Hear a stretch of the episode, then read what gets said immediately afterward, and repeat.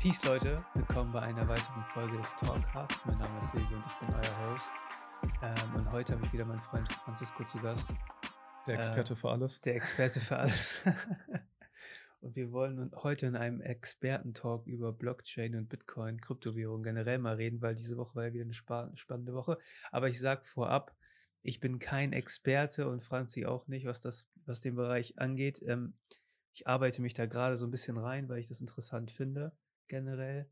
Ähm, aber ich habe das Gefühl, umso tiefer man da eintaucht, umso komplexer wird das Ganze. Ja, und vor allem, wenn man die Expertise, äh, Expertise von verschiedenen Leuten äh, einmal überblickt, dann habe ich zwei Experten, die auch komplett anderer Meinung sind, wenn es darum geht, wie es läuft. Deswegen. Auf jeden Fall. Es gibt Leute, die sind total pro, Leute, die sind total anti. Ähm, aber die Technologie, also das ist mir auf jeden Fall klar geworden, die Blockchain-Technologie ist ein Gamechanger. Und zwar ein Gamechanger, den man noch gar nicht wirklich ähm, überblicken kann, tatsächlich. Weil, also man kann das mit dem Internet vergleichen im Endeffekt, wie mit der Vernetzung durchs Internet. Wie, was würdest du ich, sagen? Ja, also ähm, es gibt ja dieses Internet of Things.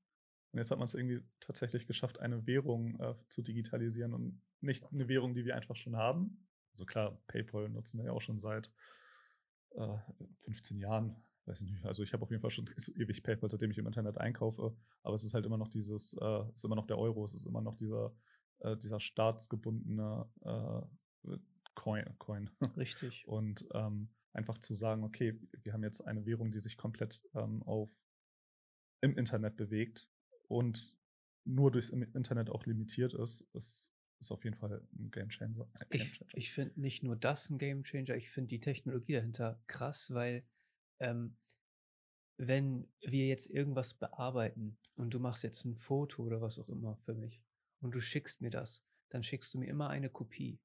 Und mit der Blockchain-Technologie schickst du mir im Endeffekt, kannst du mir ein Original übermitteln.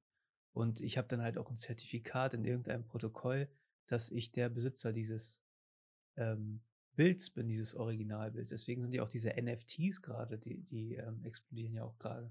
Das heißt, das öffnet, also es ergibt eine Möglichkeit für Künstler, ihre Kunst, Musik, Bilder, wie auch immer, ganz anders zu vermarkten und zu monetarisieren. Das ist im Endeffekt, ich kann mir das vorstellen wie so Pokémon-Karten, die jetzt gerade auch mega im Hype sind. Ne? Weil unsere Generation, die quasi damit aufgewachsen ist, jetzt im Endeffekt auch äh, die finanziellen Mittel hat, ähm, diese Karten zu kaufen zu ganz ja. anderen Preisen und hat so eine nostalgische Verbindung dazu.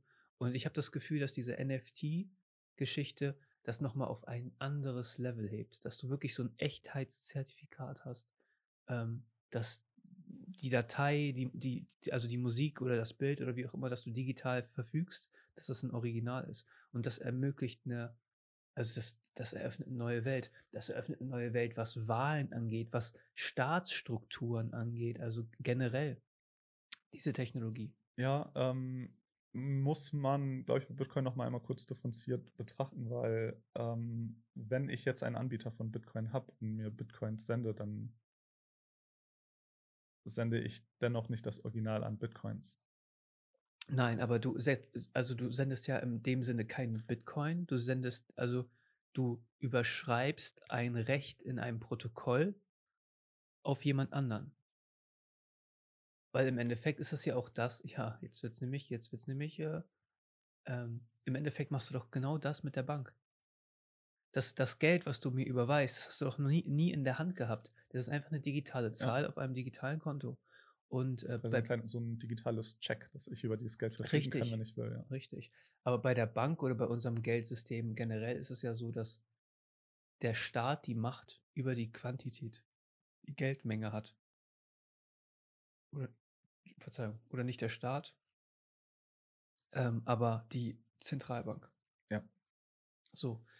Und ähm, was man ja aktuell beobachtet durch Corona, durch die Corona-Krisen, ich meine, der Staatshaushalt von Deutschland ist explodiert. Wir haben ultra viel Schulden aufgenommen. Ich glaube, die, die Schuldenmenge hat sich verdreifacht. Ich bin nicht irre. Uh, don't ask me for sources. Ich meine, dass ich das irgendwo gestern aufgeschnappt habe. Ähm und der Staat ist ja immer interessiert an einer Inflation. von 2%, weil das ja Wachstum fördern soll. Ne? Das heißt, die bringen ja ohnehin schon Geldmenge immer in das System. Was du aber beobachtest oder was ich beobachte, ist, dass die Inflation, die wird ja anhand dieses Korbs gemessen.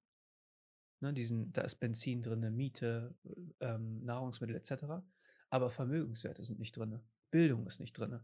Und du siehst halt, dass Vermögenswerte immer teurer werden. Und da schlägt sich die Inflation ja nieder. Und bei Bitcoin jetzt mal so zu, also zu, um darauf zurückzukommen, diese maximale Anzahl ist begrenzt auf 21 Millionen. Ja. Es die sind aber immer noch nicht alle ausgeschöpft. Die sind noch nicht mal alle geschürft, ja.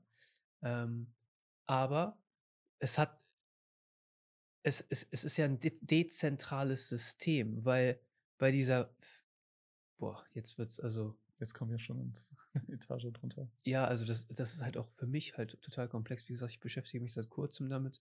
Ähm, und mit Sicherheit wäre das interessant, auch mal so einen Experten darin zu haben, wie Blockchain-Technologie so wirklich funktioniert. Ähm, aber im Endeffekt ist es ja, das Mine ist ja im Endeffekt das Kreieren eines neuen Blocks. So wie ich das verstanden habe. Da gibt's, da fallen auch so Wörter wie Hashes oder so, aber frag mich nicht, wie die da mit also, zusammenhängen. So, so wie ich das verstanden habe, ist tatsächlich äh, die Beteiligung an einer Transaktion, also wenn du die Rechenleistung stellst, ja. bist du rewarded mit einem Bruchteil, ich weiß nicht, wie heißt der kleinste Bitcoin, also dieser 0,000, sehr viele Nullen. Also, also wirst, du wirst rewarded mit, mit wirklich einem kleinen Teil, den du dann halt für dich nutzen kannst. Ja gut, aber die, also die Transaktionsmenge ist auch äh, begrenzt, weil du nur alle 10 Minuten irgendwie eine Transaktion machen kannst. Ja, ich, ich weiß auch nicht, wie dann die Transaktionen aussehen tatsächlich, wenn die 21 Millionen tatsächlich alle äh, erstellt wurden. Das, das, ist, was ich mich frage, weil die Rechenleistung wird ja zur Verfügung gestellt aktuell von diesen Riesenzentren. Im Endeffekt ist es ja so, ähm, ich könnte meine Rechenleistung zur Verfügung stellen, du könntest deine Rechenleistung ja, zur Verfügung stellen und jeder würde ab und an mal etwas. Ähm, also es gibt schon einen Grund, warum äh, gerade ein Mangel an Grafikkarten auf dem Markt sind. So ist ja. einfach, Leute wollen nicht mehr Grafikkarten für, für ich glaube, in der Kameraindustrie ist es gerade ein Problem. Ähm, in der Autoindustrie ist Chips, die, also alle, der ganze Chipsektor ist leergefegt. Es werden, ähm, es gibt Firmen, die investieren in die, also bauen Produktionskapazitäten auf für die Chiphersteller. Ja, ich, ja. Ähm, ich wollte mir letztens, ich hatte Preisvergleiche für gebrauchte ähm, High-End-PCs geguckt. Mhm. Vergleichsweise viele werden ohne Grafikkarte verkauft, weil einfach es sich lohnt, die Grafikkarte aufzubauen, separat zu verkaufen, zu behalten und selbst damit irgendwas zu machen. Und separat kriege ich nicht, nirgendwo so eine High-End-Grafikkarte selbst vom Markt her, weil die einfach überall ausverkauft sind. Ähm, also ich denke mal, es ist gut, wenn die Chip-Hersteller äh, selbst nachlegen und äh, Kapazitäten ausbauen. Ja, klar müssen die auch. Also und man sieht ja, dass die Nachfrage nach solchen Währungen im Endeffekt da ist, weil im Endeffekt, was ist, das ist ja nämlich die Frage, die man sich, wenn man sich damit beschäftigt, stellt. Was ist Geld? Was ist eigentlich Geld? Und die Frage musst du dir mal beantworten. Was ist Geld? Gerne. Wann der erste Geldgroschen gefallen ist, weiß ich nicht. Ich erinnere mich nicht. Ich schätze mal Antike, ähm, wo der Handel äh, zugenommen hat und es löst eigentlich das Problem. Ähm, äh, äh, es gab, okay, ich, es gab ich, schon Münzen zum Zeiten der, der Chinesen oder der, des römischen Imperiums. Also Handel wurde ja immer betrieben. Klar. Ähm, es löst einfach das Problem, dass ich entweder Dienstleistung oder, Dienstleistung oder eine Ware verkaufe und andere Dienstleistungen und Waren einkaufe. Aber was und ist die Voraussetzung? Was ist, was ist die Voraussetzung dafür? Ja, dass wir, dass wir dem Geld vertrauen. Genau, dass ja. wir dem vertrauen. Also, dass die Edelmetalle, die im Geld dann wirklich verbaut sind, Silber, Gold, Platin, wie auch immer das auch mal war, ähm, dass ich dafür wirklich was bekomme. Und es gab ja diesen Goldstandard in den USA zum ja. Beispiel. Und als sie sich daraus gekoppelt haben, da entkoppelt haben quasi, also den Dollar nicht mehr an den Gold, das war ja unter Nixon, glaube ich, dass der Goldstandard äh, aufgehoben wurde. Ähm, Im Endeffekt ist es dann ja dann gibt keinen reellen Gegenwert. Im Endeffekt ist es nee. nur ein Schuldschein. Im Endeffekt. Also früher war es tatsächlich so, der Dollar äh, war repräsentativ für eine bestimmte Menge Geld, die du dir bei der, äh, bei der Amerikaner Menge Gold. Gold mancher, genau. Ja. Ähm, die du dir bei der ähm, Notenbank oder dem Federal Gold, Reserve. Ja, den Fed. Das ist ja im Endeffekt das, welche Interessen stecken dahinter, dass die dann sagen, okay, ähm, wir, das Geld wird nicht mehr an den reellen Goldwert äh, gekoppelt. Weil du Das vorher das Recht hattest, dein Geld gegen Gold einzutauschen. Genau. Und ähm, als viele Leute das machen wollten, haben die das entkoppelt. Ja, es ging auch darum, dass du einfach nicht einfach Geld drucken konntest. Also der Fed äh, hätte Interesse, Geld zu drucken, kann es aber nicht machen, weil er einfach nicht die reale Menge an Gold äh, bringen kann. Das heißt, jetzt kommen wir schon wieder in Verschwörungstheorien rein. Aber es ist nun mal damals ein Mittel gewesen, um, ich denke mal, der USA finanziell ähm, im Kalten Krieg ähm, einen kleinen Vorsprung zu geben, dass die sich dann plötzlich Geld drucken konnten. Ja, ich meine, Krieg ist ja auch generell immer, es ist auch, glaube ich, Sehr einer der. Hauptgründe für Geld. Klar. Ähm, ist Ja. einfach ein sehr, sehr teures Geschäft. Ähm, was mich halt an der, ähm, an dieser ganzen, The an diesem Thema Kryptowährung und sowas halt interessiert ist, dass es halt so ein richtig dezentrales System ist. Und ich glaube, da hängt, da ist aber auch das Problem, weil, ähm, also im Endeffekt ist Bitcoin inflationsgeschützt im Sinne von, es kann nicht mehr Bitcoin geben. Ähm, Und niemand kann mehr Geld drucken. Also auf Genau, also Druck, es, es, es gibt nur diese Anzahl. Und dadurch, dass ein Kollektiv das verwaltet, ne, dass diese Protokolle vom Kollektiv verwaltet werden ähm, und jeder halt das verifizieren kann, ähm, gibt es, ist es halt fast unmöglich, da ähm, zu, irgendwas zu hacken. Was passieren kann, ist, dass du bestohlen wirst. So, und danach ist es halt, na, dann ist es halt weg. So, das ist halt das Schlimmste, was dir passieren kann. Ähm, aber wir hatten ja auch einmal ähm, äh, in der Folge, wo, wo Klaus Schöpe hier war, über Nachhaltigkeit und Energie und sowas gesprochen. Mhm. Und wenn du dir anguckst, wo diese ganzen ähm, Mining-Infrastrukturen sind, das sind immer die Orte auf der Welt, in denen Energieüberschüsse existieren. Weil wir produzieren ja generell immer einen Energieüberschuss ähm, und müssen ja die, die, die Leistung, also in unserem Netzwerk, in unserem Okay. Stromnetz, äh, ja konstant halten. Das heißt, wir haben eine Überproduktion und ähm, leiten ja nicht alles ins Stromnetz. Ja gut, da muss man sich auch immer fragen, ähm, wenn wir zu viel produzieren, ähm, reicht das nicht vielleicht vor allem bei den ähm, Energieträgern weniger zu produzieren, die auf fossilen Basis beruhen. Also die, die Werte sind alt, aber ich erinnere mich irgendwann vor ein paar Jahren gelesen zu haben, die, die komplette Bitcoin-Mining-Maschinerie verbraucht so viel Strom wie Dänemark. Ja, das, Das, stimmt. und das ist noch aus einer Zeit, wo vielleicht bestimmt mindestens zwei Jahre her. Also Ja. ich glaube 2018 müsste ich das mal gelesen haben. Ja. Und da war Bitcoin vielleicht auf 8.000, 9.000 Euro für Ja. Bitcoin. Momentan sind wir bei über 60, knapp 60.000. ähm, ich glaube, ich habe heute Morgen geguckt, 52.000 oder 52, aber ich, ich denke mal so. US-Dollar. Euro. ne? Ja, also, also über 60 über 60.000 US-Dollar sind wir. Und das ist fast eine Verzehnfachung ähm, des Wertes, seitdem ich diese Werte im Kopf habe. Ähm, ich kann mich also daran erinnern, dass wir zwei, wann war das? Wann hatten wir das erste Mal überlegt, über Bitcoin, zu investieren? Ähm, da war der weiß, bei dass- 7000 oder so. Nee, deutlich geringer. Deutlich ähm, das er, also generell Bitcoin gibt es ja schon, gibt's ja schon eine Weile. Ähm, ich erinnere mich teilweise schon in der Schulzeit mal zu überlegt zu haben, da, da waren wir im Euro, also im, im einstelligen Euro-Bereich, aber niemand genau wusste weder, was es da ist, was, was das Wie das Potenzial ist. funktioniert. Der komplette Onlinehandel war äh, vor über zehn Jahren einfach nicht so groß. Ähm, es war mehr so ein Gimmick. Beziehungsweise ist im- immer noch wahrscheinlich gerade noch sehr Gimmick behaftet, aber ähm, dann hatte ich das erste Mal 2016 überlegt, Bitcoin zu kaufen. Im, sei es Oktober, November, na, vielleicht so im Oktober 2016 vor der US-Wahl.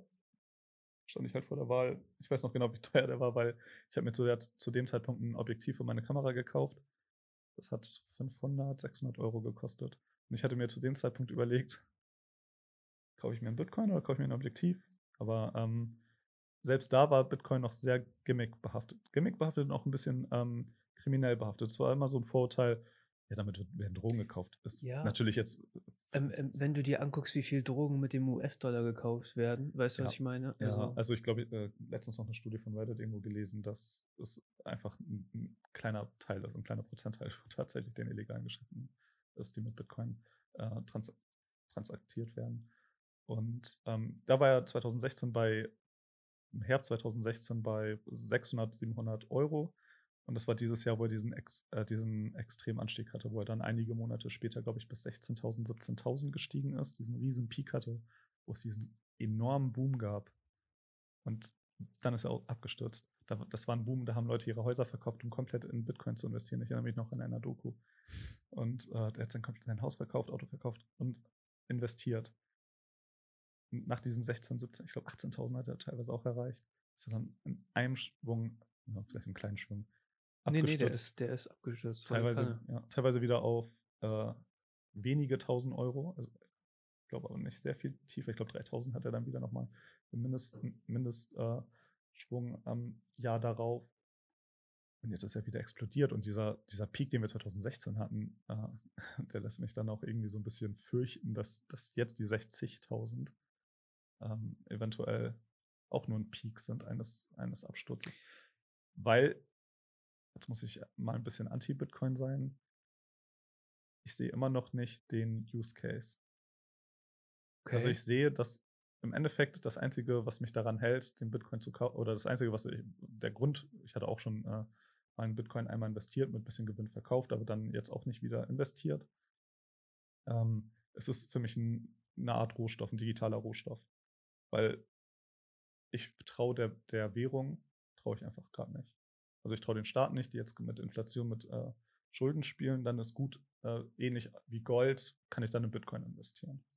Das ist für mich der Use Case. In tatsächlich äh, Transaktionen halte ich ihn momentan irgendwie nicht für sinnvoll. Selbst wenn PayPal jetzt in Bitcoin investiert und äh, es ermöglichen will, sehe ich noch nicht den Grund, solange nicht die Inflation kommt. Ähm, wenn diese ganzen, ähm, also der Bitcoin ist jetzt aktuell bei äh, 51.327 Euro. Jetzt, wo wir hier sprechen, in ähm, Euro. Gut, wenn wir es in einem Jahr sehen, werden wir vielleicht ähm. drüber lachen. wenn ich mir hier so die 10-Jahres-Kurve angucke. Dann hattest du 2016 einen Anstieg. 2016 ist hier gar nicht mehr aufgezeichnet. Dann kann es keine 10-Jahres-Kurve sein. Ja. ähm, er zeigt mir keine 10-Jahres-Kurve an ähm, hier bei meinem Apple-Aktienkurs. Auf jeden Fall, ähm, ja, der kommt, also es ist eine blasenähnliche Struktur aktuell, so, so wie man, wie, wie man das äh, so sehen kann. Also ich bin selber investiert in Bitcoin, ähm, habe da so ein bisschen Spielgeld drin. Ähm, Aber was ist es für dich? Also ich sage ganz klar, für mich ist es einfach nur ein Ersatz für Gold. Also es ist ähnlich ja, wie Gold. Für mich ist es digitales Gold. Also es ist ein digitaler Vermögenswert ähm, aktuell. Und das Interessante daran ist, dass die Menge begrenzt ist. Für mich. Weil ähm, der Euro an sich oder der Dollar oder was auch immer ähm, sind auch durch die Corona-Pandemie halt extrem inflationär. Und man sieht halt auch, dass die Assetpreise durch die Decke gehen.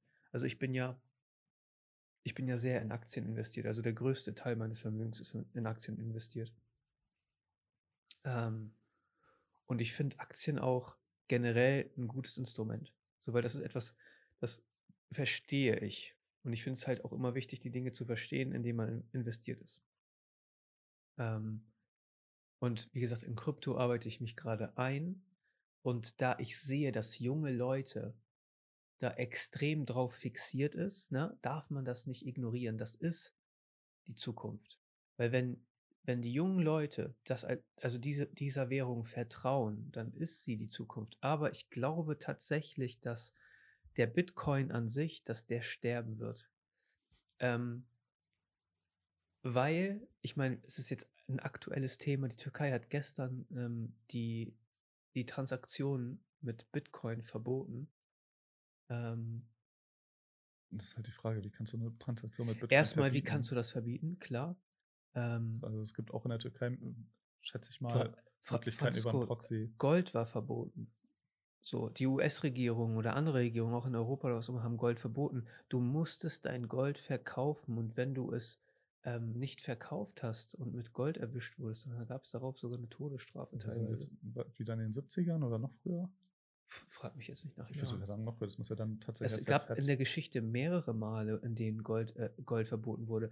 Der Staat wird sich wird sich Geld holen, wenn er Klar. Geld braucht. Und ob, du, ob das jetzt durch äh, eine, einen Anstieg der Steuern ist, durch, keine Ahnung, weil jetzt aktuell hier der Immobilienboom ja so hoch ist, die können ja die Grundsteuer nach oben treiben oder was auch immer. Der Staat wird sich die Kohle holen. So. Und du könntest auch früher, gab es ja auch, also es gab zwar ein Goldverbot in dem Sinne, aber wenn du perspektivisch geguckt hast, ne, in die nächsten 10, 15, 20 Jahre und dein Gold einfach behalten hast, ne, dann kannst du ja auch sagen, okay, langfristig habe ich da mehr von, wenn ich das einfach behalte. So. Das wird bei Bitcoin aber ähnlich sein. Das heißt, du, du sagst, der Staat hat ein Interesse, äh, Bitcoin zu unterbieten. Also generell die Staaten. Ja, auf jeden Fall. Die Staaten haben kein Interesse, das Monopol Geld abzugeben. Ja, klar, aber ich meine, Bitcoin ist halt schwer. Wie kann man den, wie, kann, wie könnte man den versteuern? Wie, also ich, ich glaube, dass Kryptowährungen an sich ein Ding sind für die Zukunft, aber ich vermute, dass eine Währung sterben werden muss, ähm, damit der Staat ähm, sich dieses Monopol sichert.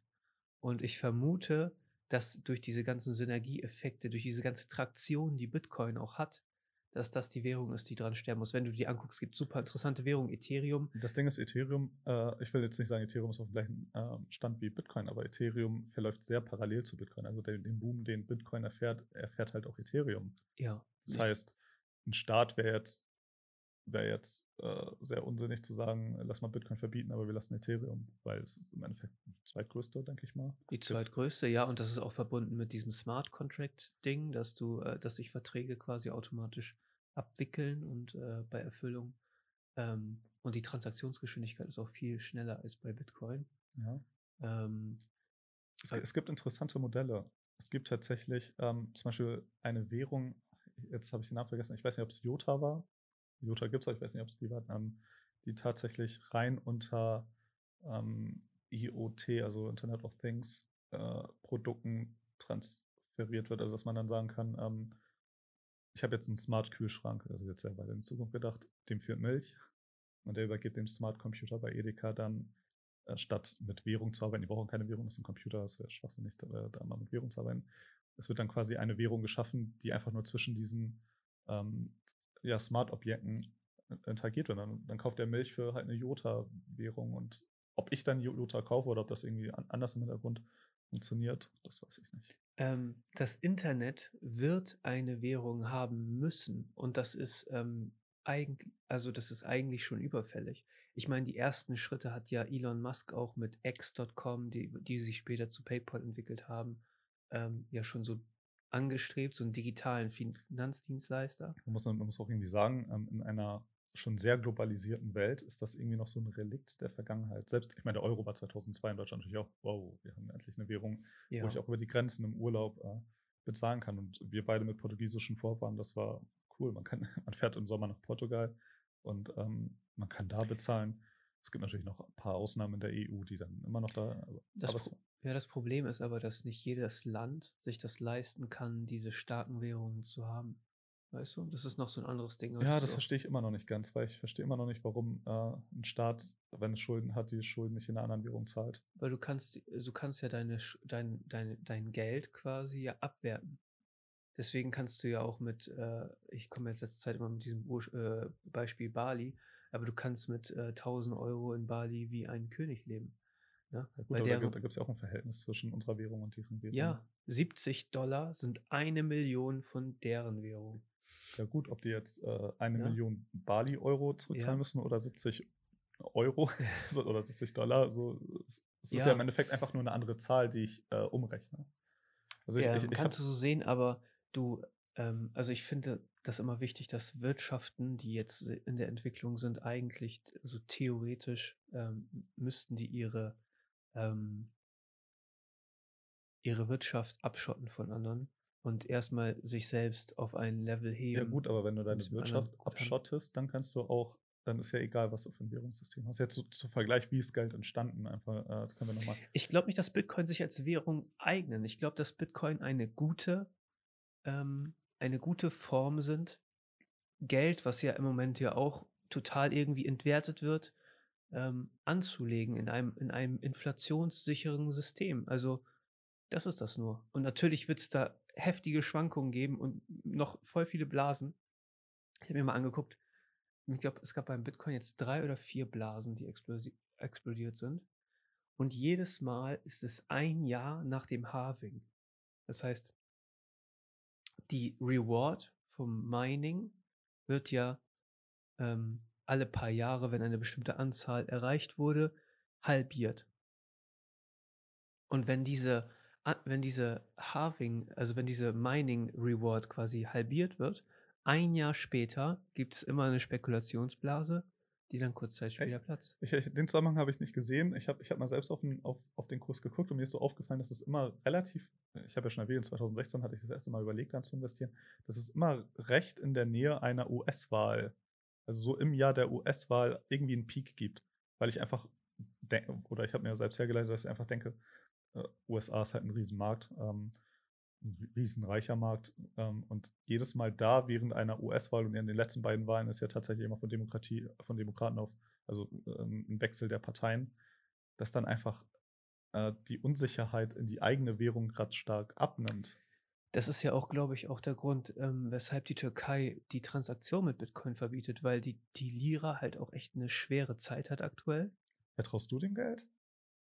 Ich, ich wie gesagt, mein, mein, mein, der größte Teil meines Geldes ist angelegt. Ich habe ich hab wenig Cash, also im Verhältnis. Ich habe viel, ich habe das meiste Geld in, äh, in Aktien. Also ich habe das meiste Geld auch, ich habe ich, ich halt auch wenig ETFs oder sowas. Ich habe direkte Investitionen halt. Ich bin da schon so ein bisschen Risiko, ähm, gehe da schon ein bisschen risikoreicher mit um. Ähm, ich habe direkt, ich halte direkt Aktien von einem von Unternehmen. Also und das mit, mit so gut Das wie heißt, all das, meinem Geld. das heißt äh, um es mal auf die Währung zurückzuführen, du, du traust einem Unternehmen in, seinen, in, in seinem Wert quasi mehr als dem Euro, Ja. was schon was zu bedeuten hat. Also ich traue dem Euro so generell, ja. Ähm, aber ich fand die, die Finanzpolitik äh, zu Corona, finde ich immer noch ähm, ja, fragwürdig. Wir wollen kein Banner unterm YouTube-Video. einfach. Francisco, im Endeffekt, ähm, wenn ein Staat, es ist, ein Staat muss haushalten und wenn du ähm, falsch haushaltest, dann ähm, muss es irgendwann eine Währungsreform geben. Es muss irgendwann eine, also das sagen ja alle und oh, der, der, der, der ist bearish und was auch immer. Ähm, und Aktien kann auch sein, dass Aktien nicht das Beste sind. Es gibt ja auch viele Leute, die total bullish bei Gold sind. Ähm, aber Ja, weil äh, Gold, kann- Gold ja. hat, hat auch irgendwie den Ruf verloren, tatsächlich als Währung zu fungieren. Und es ist dann im Endeffekt nur, Gold hat ja auch nur einen Wert, weil wir dem, so Gold hat ja in der reellen Wirtschaft wenig Nutzen. Gold, Gold hat äh, einen technischen Nutzen und Gold hat eine Geschichte, die über 7000 Jahre in die Vergangenheit reicht. Ähm, Gut, ist ein emotionaler Wert. Das ist jetzt nicht. also ich finde, dass wenn, wenn, wenn der Wert eines, eines Metalls so weit in die Vergangenheit reicht, dass das Beweis genug ist, dass es einen gewissen Wert hat. Ähm, wa- was auch immer dieser Wert ist, langfristig oder mittelfristig. Ähm, aber ich denke, dass Bitcoin ähm, auf diesem Level spielen. Also ich glaube nicht, dass Bitcoin die Währung ist der Zukunft, in dem wir werden alles in Bitcoin bezahlen oder sowas. Ich glaube, es ist ein digitales Asset. So. Also es ist ein digitaler Vermögenswert und ähm, das ist jetzt aktuell so mein Standpunkt. Deswegen habe ich auch ein bisschen, deswegen halte ich auch ein bisschen. Ähm, und mir ist es auch egal, ob da irgendeine Blase platzt oder so. Wenn die Blase platzt, dann kaufe ich vielleicht noch ein bisschen nach. Also ich, ich halte nicht so viel, dass, es, dass, dass ich den Verlust nicht ertragen könnte. Ja, das Also, wie gesagt. Das hatte ich vorher, ich hatte meins verkauft, das, ich habe einen Plus gemacht von, ich glaube, 300 Prozent, aber das war fast im vierstelligen Bereich. Also durch den Gewinn fast im vierstelligen Bereich, wo ich dachte, oh, okay, so ein, so ein Tausender nehme ich gern mit. Ähm, Steuerfrei übrigens, ne? Ja, klar. Ja, weil, also wenn du dir, also weil das ist halt auch nochmal ein wichtiger Aspekt, der mit reinkommt. Ich will gar nicht, Ähm, dass ich zahle zahl auf meine Aktien, wenn ich verkaufe. Ich habe auch schon so ein paar Mal, also ich versuche so wenig zu handeln wie möglich, aber es gibt halt auch so Momente, wo ich sehe, okay, das ist, das ist durch die Decke gegangen. Ich muss jetzt verkaufen, um dann im späteren Ze Verlauf wieder nachzusetzen. Dann ähm, musst du auch 25% Vermögen oder knapp 25% ähm, Kapitalertragssteuer zahlen und so. Und bei Bitcoin oder Krypto ist das weg. So, und das ist ein, das ist ein, das macht einen riesen Unterschied. Klar. Wenn du Geld machen willst, musst du immer Steuern vermeiden. Ja, Das ist leider so. müssen wir wieder politisch denken. weil Es, es, es, wird einfach, es wird Hürden in den Weg gelegt, dass der Normalo, nicht der Superreiche, dass der Normalo sich nicht mit so einem Ding fassen will. Ja. Also äh, die FDP hat, glaube ich, irgendwie vier Punkte aufgenommen äh, für, für die Bundestagswahl, um ähm, den Normalbürger ähm, den Einstieg oder generell einfach diese Mentalität in Deutschland hinzuzufügen, dass man wieder mehr investiert in Unternehmensanteile. Und aus irgendeinem Grund gibt es eine politische Bewegung in Deutschland, die sagt, okay, generell Investitionen und alles, was ja. mit dem Depot zu tun hat. Katastrophe. Das ist, das ist ein Ding der Superreichen, wo man denkt, hey, Katastrophe, wir Katastrophe. Haben acht, wir haben mehrere Millionen, ich glaube 8 Millionen, 10 Millionen Deutsche. Wir haben einen Finanzminister, der seine Kohle auf dem Konto hat. Also was für eine scheiß Qualifikation hat der Typ? Da könntest du irgendeinen Pimmelkopf nehmen, der 16 ist, der ein bisschen was von Aktien verstanden hat und der wird sein Vermögen besser verwalten als Olaf Scholz. Um ein, um ein Äquivalent zu ziehen, das ist, als hätte man einen Gesundheitsminister, der, der jeden Tag bei McDonalds ist. Ja, ja. Ja, das ist total verrückt, oder? Es ja. gibt, also es gibt keine es gibt keine Aktienkultur in Deutschland und das ist ein. Also mittlerweile schon. Also, ja. es, es, was, also es gibt 10 Millionen. Also äh, natürlich noch weit weg von, von Aktienkulturen in anderen Ländern, sei es England oder Amerika, wo es völlig normal wenn ist, dass man seine, seine Altersvorsorge damit, damit. Wenn du dir das tätigt. Gesamtvolumen anguckst an Geld, ne, die Geldmenge, die von privaten Anlegern auf dem Markt ist, ne, aktuell, dann kannst du das vergleichen mit Hedgefonds, mit allen Hedgefonds zusammen. Ja. Also private Anleger sind gerade im Markt. Und deswegen sind da ja auch so, so krass irrationale Entscheidungen. Teilweise. Also du kannst ja, also diese, erstmal dieser GameStop-Short, das war ja auch so eine crazy Story. Ja, das war Internet-Trolling auf Next Level. Also das war ja. wirklich, da sieht man wirklich, okay, äh, die Power der, des Kollektivs sieht man. Genau, so wir haben Einfluss drauf. So, ich hab, wenn ich Geld habe und ich, okay, es war natürlich ein großes Kollektiv, aber wenn ich einfach sage, nicht nur für meine Vorsorge kann ich in Aktien investieren oder in Bitcoin oder in Gold, ähm, ich kann es nutzen, um ein, ein, ein Unternehmen zu unterstützen. Äh, was heißt ein Unternehmen unter unterstützen? Man kann sich die Frage stellen, ob das moralisch okay ist, ein Unternehmen zu shorten. So, das finde ich auch ähm, wichtig, dass man das mal anspricht, weil, wie gesagt, ich bin in, in, Aktien investiert, aber ich gehe long. Also ich kaufe Aktienanteile von Unternehmen, an die ich glaube und ich versuche. Ähm, und, trot und, trotzdem gehst du nicht auf ETFs? Nee. Nee. Ähm, ich glaube, es kann sein, dass, also vielleicht irre ich mich oder so äh, und ETFs sind äh, ein super System. Ähm, ich glaube nicht, dass sie schlecht sind. Ich glaube, dass sie gut sind. Ich glaube nur, dass ich mir es leisten kann, mehr Risiko einzugehen. Ja, ich meine, Finanzfluss hatte letztens ein Video noch veröffentlicht, warum ETFs eventuell keine Blase. Ich habe es nicht ganz geguckt. Ich hatte tatsächlich den, den Titel äh, und als zum glaube ich die größten die YouTuber. ETF-Blase, ich habe dir auch nur die Thumbnail gesehen. Ja. Ich habe mich da auch, um ehrlich zu sein, ein bisschen raus. Ich würde auch, glaube ich, ja. Dirk Müller sagt, ähm, ETFs sind dummes Geld und das ja, glaube ich nicht. Und, und, das Video haben sie, glaube ich, äh, kommentiert. Ja, kommentiert und, und glaube ich, belegt, warum es ja. nicht so ist. Also, ich, nicht geguckt, ich nehme mir nicht heraus zu denken, dass der, dass ich schlauer bin als der Markt. Also das glaube ich nicht. Und ich glaube, dass wenn man Geld investieren will, so und sich wenig damit befassen will, dass ETFs oder so ein Top-Werkzeug sind. Also Klar. einwandfrei.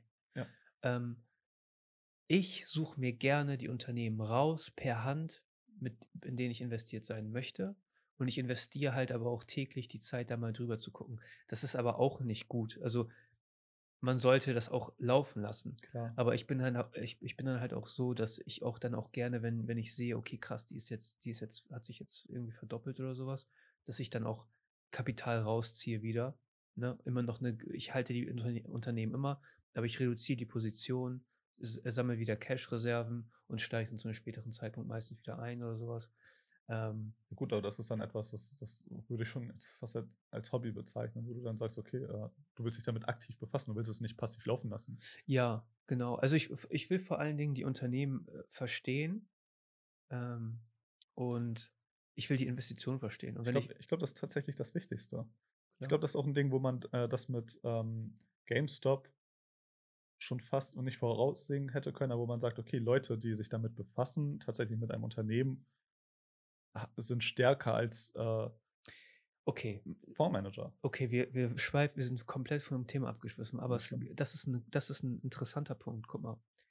Ähm, GameStop war eine Aktie, die war relativ günstig für das, ähm, für den Umsatz, den sie noch gemacht hat. Wenn du dir die Kurse 2019 oder sowas mal anguckst, 2020, ähm, waren die moderat. So, dafür, dass sie relativ guten Umsatz gemacht haben, war das eine günstige Aktie. Das Ding, weshalb sie so krass geschortet wurde, weshalb der, der Wert auch so runtergegangen ist, es, soll, es soll kein Zukunftsunternehmen sein, weil die Gaming-Industrie zieht ja auch immer mehr dieses Spiele verkaufen auf deren Online-Plattformen. Also es wird vielleicht in Zukunft nicht mehr die Notwendigkeit bestehen, einen GameStop in der Stadt zu haben, wo du dir deine Spiele physisch abholst. So, deswegen war sie günstig. Und deshalb haben sie, haben sie die auch aktiv geschortet, die ganzen Hedgefonds etc.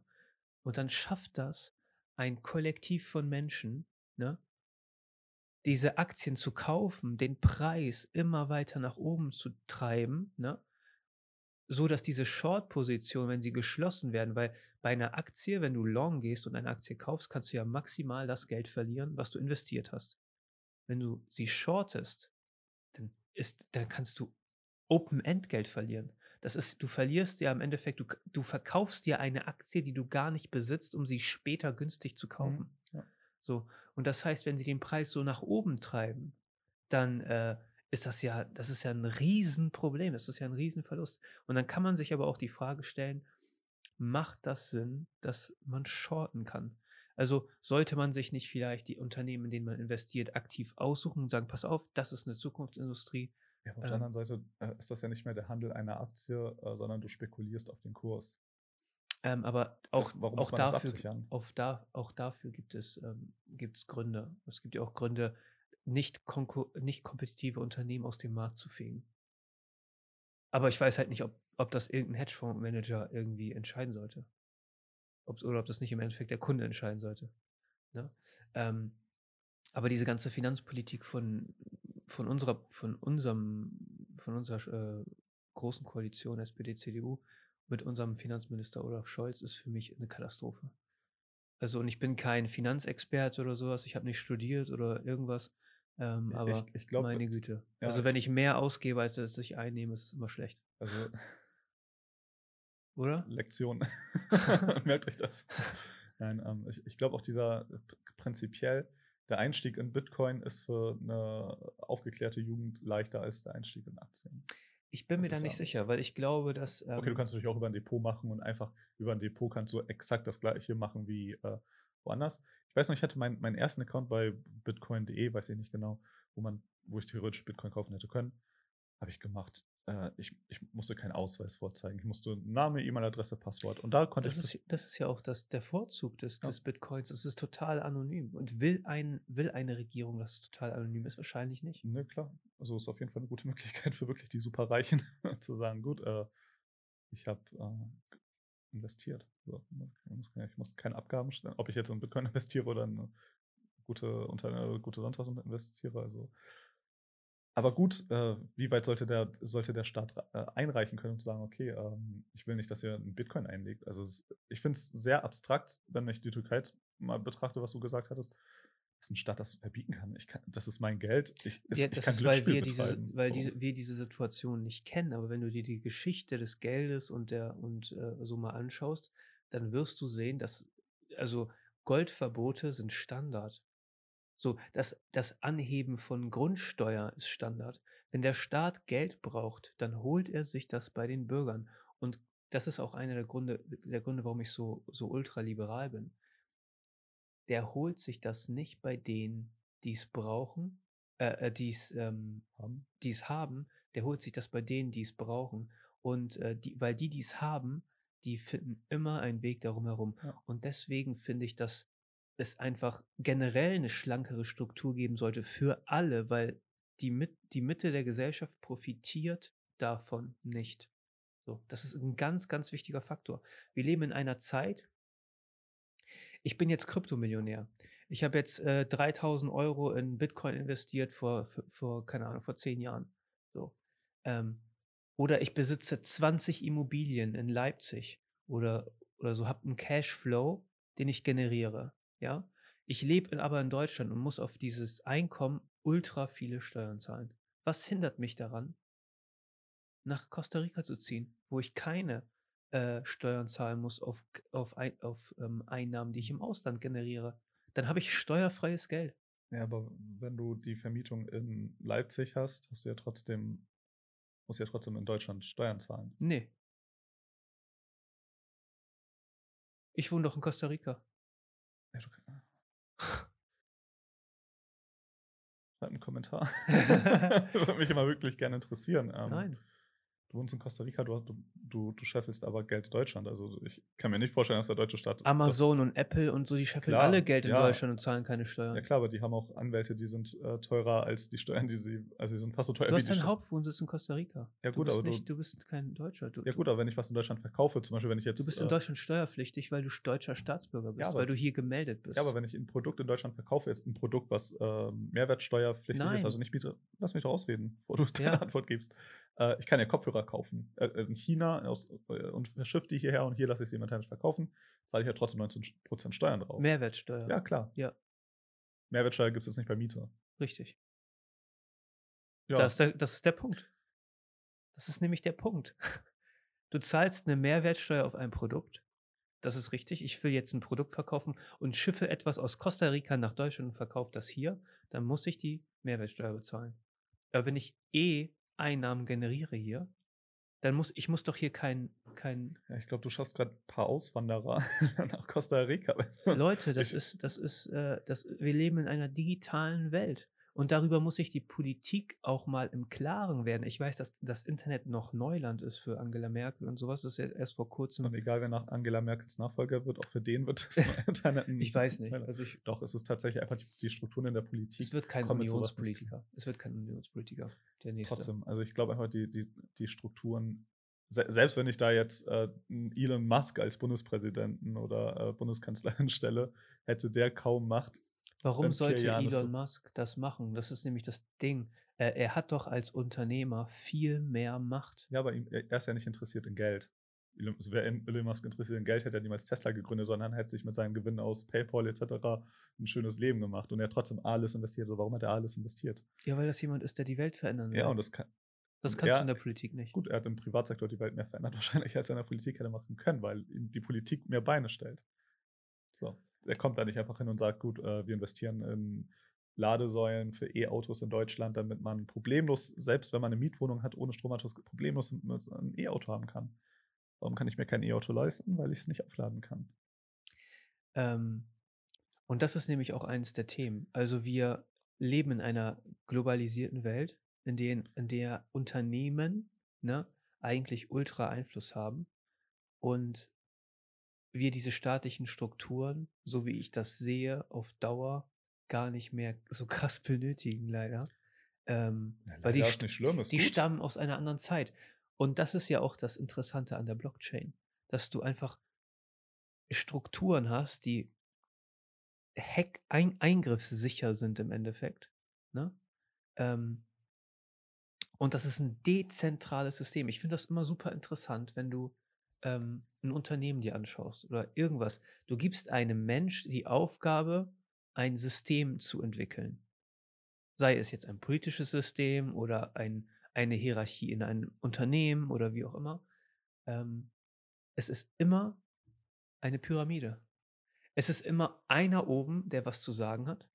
Ja, klar. Und dann gibt es immer verschiedene Ebenen. Gut, aber, aber ob, wie flach die Pyramide ist oder wie steil sie ist, wird ja trotzdem noch Unterschied machen. Durch Blockchain gibt es keine Pyramide mehr. Das ist ja das Krasse. Das ist ja auch das, was diese Technologie so interessant macht für mich. Ja. So, und ob das jetzt, ob das jetzt ein Dogecoin ist oder ein Bitcoin oder ein Ethereum oder so, das spielt, ist es für mich eher nebensächlich. Ja. Die aber können, können, äh, das finde ich nicht nebensächlich, weil das ist für mich eine Sache, wo ich auch sage, das ist vielleicht ein Problem für, für die Kryptowährung, weil es einfach viele Kryptowährungen gibt. Ist natürlich super, die frei zu haben, aber die, wenn ich denke. Weil die Währung, die Währung, ne, diese Kryptowährung ist die einfachste Anwendung auf diesem System. Die anderen Anwendungen kommen noch. Aber jede Kryptowährung an sich löst ja auch ein gewisses Problem. Ja, aber es macht es einfach für den Verbraucher dennoch, äh, ich kann dem Bitcoin vertrauen, aber ich weiß nicht, ob, ob wenn jetzt tatsächlich Ethereum ein Problem löst, was, was mich mehr tangiert, dann sitze ich auf dem Bitcoin Da, und das ist ja gut, aber du, du kennst, also der Markt wird das bereinigen. Es werden Leute viel Geld Ja, aber du- gewinnen und es werden Leute viel Geld verlieren. Du bist der Markt. ja, Ich bin der Markt. ja. Aber da, diese Technologie ist doch eigentlich noch in den Kinderschuhen. Die kommt jetzt in den Mainstream rein. So jetzt fangen Leute an, da irgendwie mal äh, sich, sich die Platte zu machen. Weil und die Leute, die, die vor allem, was wir hatten schon gesagt haben, diese Leute, die aufgewachsen sind und das gehört haben, Interesse, geweckt haben in jungen Jahren, haben jetzt die Möglichkeiten, tatsächlich einen Einfluss drauf zu nehmen. Die, haben, die können jetzt. Ja, du kannst kaufen. dich einfach an deinem Handy sitzen und da einfach ein Ja. bisschen traden. Und du weißt, dass der Kurs, ne, das ist ja, das ist ja nicht wie bei einer Aktie, dass die Börse offen haben muss und da müssen Leute sitzen, die den Preis dann ermitteln oder sowas. Der Kurs, den kannst du dir angucken, wie der entwickelt wird in deiner App. Ja. So. Also das ist super interessant. Ähm, aber ich habe auch das Gefühl, dass viele Leute das als Spielothek nutzen. Spielothekenersatz. So, wenn ich mich so umhöre und so mit ein paar äh, Jungs spreche oder so, dann höre ich da immer so raus, immer, die sind interessiert an Profit. Ähm, das ist ja auch Das nicht ist- verwerflich. Ja, aber das ist, das ist auch das Problem, was viele zum Beispiel auch in, nicht nur in Aktien, aber vor allem auch in ETFs sehen. Die sehen das nicht als entweder langfristige Investition oder als Mittel zum Zahlen oder so. Das ist, die spekulieren drauf. Und wenn man drauf spekuliert und der Preis nur wegen dem Spekulieren hoch ist, hätte ich erstmal prinzipiell weniger Vertrauen. Äh, Francisco, sagen wir mal, du bist jetzt, ähm, du arbeitest jetzt auf deine Rente zu. Ja. Und müsstest nicht diesen Scheiß, diese, Schei in diese Scheiß Staatsrente da, in diesen Generationenvertrag einzahlen, der sowieso keinen Sinn macht für uns, weil das wird teuer als, also als Gesellschaft wird das teuer, weil das wird in Zukunft nicht bezahlt werden Mhm. können, ähm, sondern investierst dein Geld in ETFs, eigenverantwortlich. Ja? Das macht, das wäre der beste Sinn. So, das machen die Amerikaner alle. Die haben den 401k. Ja. Das ist, ich will nicht sagen absolut dumm sicher, aber es ist, ist einfach eine Möglichkeit, sich fürs Alter abzusichern. Francisco, ähm, ich, es ist eine Möglichkeit, aber die Aktienmärkte oder Märkte generell neigen immer dazu, Peak, Hö- Höhen zu haben und Tiefen. Ne? Natürlich ist das ein Problem, wenn du in dein Rentenalter kommst und dann platzt irgendeine Blase und dann ist der Preis Klar, also die, die 2008, 2009 in die Rente gekommen sind und äh, plötzlich, gut, die müssen nicht alles verkaufen, aber die haben auf jeden Fall deutlich mehr Verlust gemacht für den Teil, den sie für 2008 vielleicht bis 2012 äh, benötigt hätten.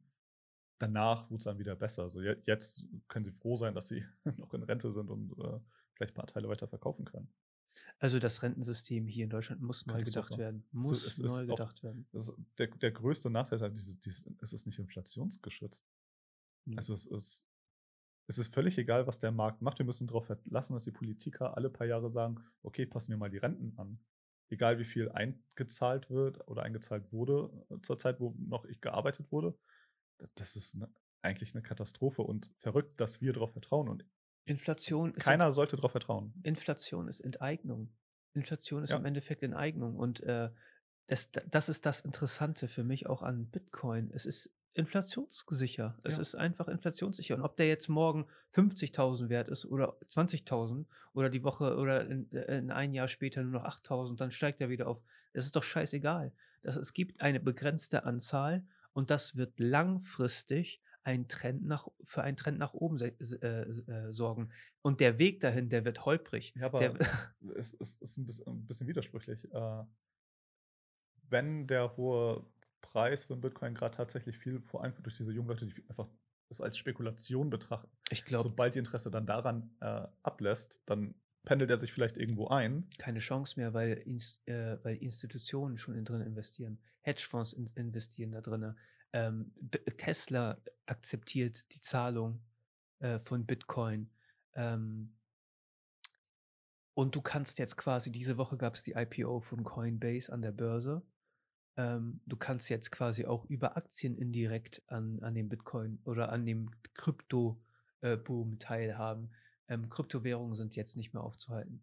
Also wenn man das jetzt immer noch, wenn man das jetzt immer noch klein redet und, und abtun will oder sowas, dann das ist, das ist Schwachsinn. Ich glaube, dass äh, man aber sich Gedanken machen muss ähm, über die Technologie. Ich glaube, dass, dass Währungen, also diese Kryptowährungen, die einfachste Anwendung noch sind für die Blockchain, dass das noch etwas ist, womit äh, in Zukunft ähm,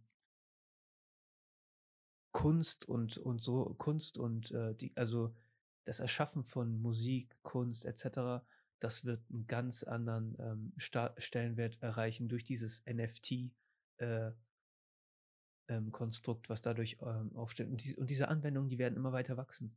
Also da, sitzen irgendwelche 14-jährigen Kids am PC und, wir, die, und das sind irgendwelche, Außenseiter und die äh, haben irgendeine krasse Idee und verwirklichen das digital. Ähm, ich meine, über Bitcoin haben wir auch vor zehn Jahren gelacht. Und guck dir mal an, was das äh, für, für eine Traktion bekommen hat. Als der Bitcoin bei 16.000 war und da äh, die ersten Kryptomillionäre, als es die ersten Kryptomillionäre gab ähm, und danach die Blase geplatzt ist, dann wurde es wieder abgetan. Ja, und guck dir das jetzt das mal an. Das ist vielleicht aber auch ein großer Nachteil, den Bitcoin jetzt gerade noch hat, ist tatsächlich, dass er viel an den ähm, an der öffentlichen Meinung noch geprägt ist. Also der das macht es ja auch so volatil. Das macht es ja auch, das macht ja auch die Höhen so hoch und die Tiefen so tief. Ja, also es, es, wir sind, leben halt in einer, momentan leider in einer Zeit, die sehr äh, Clickbait gefährdet ist und du machst Clickbait durch Themen, erst erstmal Themen, die interessant sind, das ist Bitcoin auf jeden Fall, ja. und halt Schlagzeilen, wo du plötzlich, ohne überhaupt eine Ahnung vom Inhalt zu haben, schon auf jeden Fall sagst, oh, der Bitcoin, äh, jetzt ist also wieder äh, 2000 Euro gefallen. So. Wenn, wenn du ähm, investierst, ne, dann kann dir das eigentlich egal sein. Also deswegen sage ich, es ist immer wichtig zu verstehen, was man, in was man investiert. Ähm, deswegen hatte ich auch lange so ein Problem mit Tesla, obwohl ich jetzt sage, jetzt sage ich, ähm, ich warte auf das nächste Setback und wenn es ein Setback gibt, dann ähm, cash ich da richtig Warum du auf ein Setback? Ja, weil du weißt, wenn du anscheinend doch dran, dran traust, dann traust du ja noch nicht stark genug, jetzt schon rein zu, rein, rein zumindest ein bisschen. Ja, gut, ich will ja auch mal die maximalen Anteile bekommen von dem Unternehmen für das Geld, was ich habe. Ja, klar. Und deswegen muss man das ja auch äh, so in Tranchen machen. Aber, Aber wenn, wenn es jetzt quasi 10% steigt und dann irgendwann 10% zu fallen und du siehst das als Setback, dann hast du halt einfach die Zeit zwischen jetzt und den, wenn es wieder den Setback hat, dann hat es im Endeffekt keinen. Ähm, ja, die, also die Aktie neigt ja eher auch dazu, äh, überzureagieren, die Tesla-Aktie. Es reicht ja ein dummer Tweet von Elon Musk. ja, kannst, drauf, kannst auf jeden Fall darauf ja. hoffen, dass bald einer kommt. Das ist schon überfällig, glaube ich. Ähm, aber wie gesagt, ich habe es, glaube ich, auch schon in einem der letzten Podcasts gesagt. Ähm, wenn man Tesla von dem Aspekt sieht, Autos verkaufen, dann ist die Aktie zu teuer. Aber wenn man das von dem Aspekt sieht, ähm, Energieerzeugung zu dezentralisieren und im Endeffekt profitierst du, wenn du Tesla hältst, auch an Kryptowährungen, weil die auch für 1,5 Milliarden ähm, Bitcoin gekauft haben. So, die aktiv in diesem Markt investiert sind. Was übrigens auch, also die haben 1,5 Milliarden in Bitcoin investiert und die Aktie ist gefallen. weil, weil das Vertrauen auch zu dieser Kryptowährung von den Anlegern noch gar nicht so wirklich da ist. Ja gut, aber irgendwann kommt eine neue äh, Generation Anleger. Aber überleg mal, wenn Tesla und zwei, drei andere, die vielleicht eine Milliardenwerte Bitcoin haben, auf einmal verkaufen.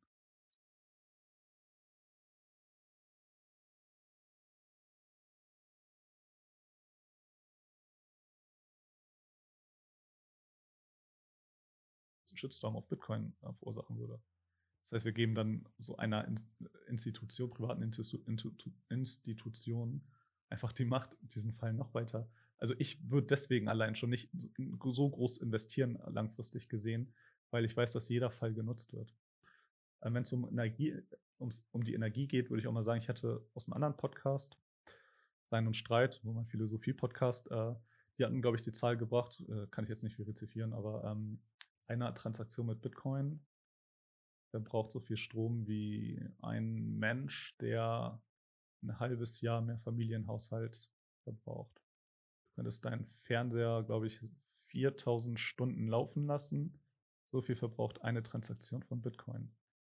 Wenn es um Energie jetzt einmal geht. Als ich die Zahlen gehört habe, die habe ich letzte Woche gehört, bin ich ein bisschen von den, vom Stuhl gefallen. Ähm, das ist eine Menge Energie. Wenn es tatsächlich als Zahlungsmittel auf, äh, irgendwann mal äh, eingeführt werden sollte und tatsächlich auch genutzt wird. Was wir durch, äh, durch diese Lizenzierung vielleicht nicht haben, weil der Bitcoin äh, roh irgendwo liegt und wir quasi nur die Lizenzen hin und her traden, dann haben wir das Problem nicht. Aber wenn tatsächlich Bitcoin per se als äh, Transaktionsmodell ähm, eingeführt werden soll, dann haben wir einen Energieverbrauch, den können wir nicht decken. Jetzt verbrauchen wir schon mindestens Dänemark, und das ist schon zwei Jahre alte Zahlen, mindestens Dänemark an Strom ähm, ich glaube, dass, ähm, also wenn, wenn du darüber, wenn wir es äh, darüber nochmal so ein bisschen betrachten wollen, die Stromerzeugung ähm, wird sich verändern müssen und da muss Innovation geben. Und da muss es aber auch, also wir haben das in der Corona-Pandemie gesehen, ne? Die Entwicklung eines Impfstoffs ne, ging ultra schnell, mega rapide. Und ähm, also Experten haben das mit also, also drei bis vier Jahren betitelt. Ich erinnere mich, dass gelacht wurde, als Trump gesagt hat, der will zum Dezember hin schon einen ja. Impfstoff. Da wurde ja. gesagt, das ist überhaupt ja. nicht realistisch möglich. Muss man auch die Props geben, weil er klar. hat das finanziert. Ja, klar. Und also mitfinanziert. Ähm, aber Energie muss neu gedacht werden. Und Energiesysteme müssen neu gedacht werden. Da muss mehr Innovation rein. Ähm, ich bin kein Freund von Atomkraft, aber ich bin mittlerweile auch kein Gegner. Weil ähm, ich war noch nie Gegner, ich muss aber sehen, ich würde gern noch äh, nächste Stufen abwarten von neuen Methoden. Es muss Innovation geben. Ich, ich, ich habe, um nicht zu weit abzulenken, aber ich habe mal tatsächlich, es war TED Talk, glaube ich sogar. Ähm, statt in Wasser wird das dann so quasi so eine Salzlache als Kühlmittel verwendet. Du hast einfach keinen Druck, der dadurch entsteht. Es gibt äh, also es gibt Systeme, wo Bill Gates auch investiert ist mit der mit der mit der Gates Foundation. Ähm, die Atommüll dafür verwenden, quasi neue, neue Atomreaktoren dazu äh, zu erstellen. Und du würdest das Problem mit dem Atommüll lösen. Dann gab es die Anträge für eine, für eine Versuchsanlage in China. Dann gab es die Trump-Administration. Und dann gab es halt diesen Handelsstreit und gibt es ja immer noch. Es wird ja auch immer alles, der Ton wird ja auch immer ein bisschen schärfer. Ähm, aber das, was ich meine, Energie muss in einem globalen Konzept wir gelöst haben, wir werden. Wir haben großes Potenzial für Fusionsenergie und es ist seit, ich glaube, 30 Jahren immer noch 20 Jahre entfernt. also immer noch 20 Jahre entfernt. Ähm, man muss halt einmal, glaube ich, das Problem ist einmal diese initiale Energie aufbringen. Ähm, das, da bin ich nicht drin, da das ist kann ich gar nichts also wenn, sagen. wenn du schaffst, genug Energie einmal äh, aufzubringen, dass äh, das äh, Wasserstoff zu Helium wird, daraus, das ist im Endeffekt das, was die Sonne macht. Ähm, dann ist das ein System, was sich selbst vorantreibt und du hast als einzige Stoffe Wasserstoff und Helium, das benötigt wird. Du hast keinen radioaktiven Abfall etc. Du brauchst erstmal so eine Menge Energie, die, diese Protonen zu, also ich will da nicht so tief reingehen, aber zu sagen, okay, das ist eine, eigentlich wirklich eine, ein krasses Modell. du musst ja eigentlich eine Minisonne bauen. Und ich glaube aber. Du musst die Energie halt auch irgendwie in, äh, so halten, dass nicht, ich meine, im schlimmsten mein, Fall mein, kann nichts passieren, weil der Druck einfach nachlässt, wenn das Ding kaputt geht und dann hast du einfach. Mein letzter Stand war auch, dass es die Materialien noch gar nicht gibt, um diese Temperaturen auszuhalten. Für diesen Shit. Kern. Oh Mann, ey. Ne? Aber das, das sind auch, also. Das sind doch noch 5 Millionen. Technischen, so. technischen, technische Probleme sind immer lösbar. Immer. Oh, aber wenn die technischen Probleme bei 5 Millionen Grad, äh, das Innere der Sonne, ein paar Millionen ja. Grad, ist das, ein, ist das jetzt nicht so ein Problem, den du mit, hey, Nein, neue, neue Version von Kohlefaser Es wird immer eine Lösung geben, bin ich von überzeugt. Wir, wir spielen mit, mit molekularen Strukturen, die einfach, also wenn ich tatsächlich überlege, okay, wenn bestimmt gibt es, es, es gibt schlauere Köpfe als ich, es, strengt euch mal ein bisschen mehr an. Eine Lösung. Ja. ähm, ja, vielleicht sollten auch ähm, äh, mehr von diesen schlauen Köpfen äh, nicht in die Finanzmärkte gehen, sondern in die äh, Wissenschaft. ne? Das ist ja auch nicht so viel Geld zu holen. Ne? ja, leider, ja. Und das ist ja auch eins, eins der Dinge, die Kryptowährungen verändern werden. Die werden dieses ganze Steuersystem und äh, diese ganzen Finanztransaktionen, die es so gibt, und das wird, also Krypto wird das langfristig ja. Ich, bin, ich weiß nicht, wohin die Reise geht. Unnötig machen. Ich weiß nicht, wohin die Reise geht mit Bitcoin, aber es, es wird auf jeden Fall eine Reise geben, ob es als. Ich sag nicht, sag, also sag nicht immer Bitcoin, weil ich glaube, das ist, das ist nur ein Teil von diesem System. Ich, ich sag einfach Bitcoin, ja, es ist quasi Nutella. Damit meine ich jede Nuss-Nougat-Creme. Also, ja. das ist, das, äh, ich sage einfach generell, also die, die, die, diese Währung des, des Internets quasi wird auf jeden Fall nicht ein Euro sein oder ein Dollar. Also Bist du aktiv investiert in Kryptowährungen? Ich glaube, du hast mehrere, hältst mehrere, oder? Ich hatte, ich hatte Bitcoin und Ethereum, ich habe alles verkauft. Okay. Ich hatte alles verkauft, halt äh, zum guten Preis. Mittlerweile hätte ich vielleicht 10% mehr gemacht oder hätte ich bis jetzt so aufbewahrt. Ich plane wieder zu investieren. Ich brauche das Geld halt gerade für mich selbst. Mhm. Ähm, dass ich mein Studio selbst aufgebaut habe und ähm, dann will ich allmählich investieren. Ich, ich, ich werde aber, habe ich am Anfang schon erzählt, ich werde nicht so viel in Bitcoin reinstecken, dass es, also da habe ich noch nicht zu viel Vertrauen. Ich, ich werde nicht so viel in eine Währung reinstecken oder in alle Währungen kombiniert nicht so viel reinstecken, dass ich sage, äh, der Verlust wird mir nicht wehtun. Ähm, es wird dann irgendwie sowas sein. Also es wird nicht so sein, dass ich jetzt ein Drittel in Krypto. Erst hatte ich überlegt, ein Drittel Krypto, ein Drittel in klassische, äh, sei es Aktien oder Rohstoffe und ein Drittel in, weiß ich nicht, Tagesgeld oder in so Müll oder Festgeld. Okay. Aber da bin ich erstmal abgedrückt. Ich will deutlich weniger in Festgeld und auch Tagesgeld investieren, weil im Endeffekt ist das Bargeld, was sich auch minimal einfach nur versteuert, äh, also verzinst sind. Es wird wahrscheinlich dann doch, doch hinauslaufen, dass ich mehr als ein Drittel in diese klassischen Rohstoff- oder Aktien investiere. Aber vielleicht für 50, 50 Prozent da rein und die anderen 50 Prozent teile ich mir schlau auf. Ich bin immer so einer, der, ich gucke immer auf Gelegenheiten. Und wenn es eine Gelegenheit gibt, dann klatsche ich da einfach meine Geld, meine, meine Cash rein. Also als ich gesehen habe, dass ähm, Aktien von Unternehmen, auch die ich schon so lange verfolge, ähm, dass die so krass gefallen sind, letztes Jahr zur, so März im Endeffekt zur Pandemie, ja. da habe ich gesagt, scheiß drauf, alles rein da, klatscht da alles rein. So. Und äh, innerhalb von vier Wochen hat sich mein Geld verdoppelt. Ja. So. Aber ich glaube, das, das war tatsächlich eine Zeit, ich letztens eben im Radio, im Auto mitbekommen, äh, es war eine Zeit, wo sehr viele junge Menschen Alle. in den, in den Aktienmarkt ja, reingestiegen sind. Also okay. ich glaube, äh, die Anleger sind jetzt also im großen Prozentbereich tatsächlich eingestiegen, weil ich ja gesehen habe, im Endeffekt, du kannst, wenn nichts in der Welt passiert, kannst du da nicht einsteigen und mit Gewinn hoffen, außer halt diesen, äh, das, was die Wirtschaft halt am Plus macht. Ah, das ist nichts, wo du irgendwie, wo ein junger Mensch äh, denkt, als junger Mensch denkt man nicht an seine Rente. Ich bin 29, ich denke sehr selten an meine Rente, sag ich mal. Ich denke an ja. das, was du schon sagst, dieses, dieses kurz bisschen spekulieren, gucken, äh, wo kann ich verkaufen, wo kann ich kaufen. Als quasi fast Tages- oder Wochengeschäft zu, das zu betreiben, aber. Ja, du musst aber auch einen Anteil haben, in dem du, in dem du sicher. Klar, klar. Ja. Also so, ja, was ich in meiner Rechnung vergessen habe, diese äh, nochmal separat zu sagen, okay, irgendwas, was ich wirklich da wahrscheinlich, vielleicht doch auf ETFs, ich, ich recherchiere nochmal, ja. wo ich dann tatsächlich sage, das weiß ich, kann ich bis zur Rente aufbewahren und äh, gut von leben. Naja, gut, das waren so unsere ersten Gedanken zu diesem Thema äh, Kryptowährung ähm, und Blockchain etc., Vermögenswerte allgemein. Wir haben ja auch viel über den Aktienmarkt gesprochen. Ja. Ähm, Verschwörungstheorien. das Fett. Dieses amerikanische Fettsystem protestiert mal ein bisschen da drüben in den, in den Staaten. Das ist wirklich nicht schön. Äh, ja, ist kompliziert, aber ich glaube, das ist nochmal ein Thema für sich wir selbst. Wir wissen, dass sie Kennedy erschossen haben. okay, okay. ähm, nee, ähm, ich finde, wie gesagt, das ist ein super interessantes Thema. Da muss man sich ein bisschen mit auseinandersetzen, weil ähm, es kommt. Also Krypto kommt und wir können dann nichts gegen machen. Ähm, entweder ist man Teil des Systems oder man äh, verpasst wieder irgendeinen Zug im Endeffekt. Aber es sind total volatile Märkte. Diese Blockchain-Technologie ist etwas, wo, wie gesagt, da arbeite ich mich gerade rein. Und das ist ähm, super interessant und super ähm, komplex auch.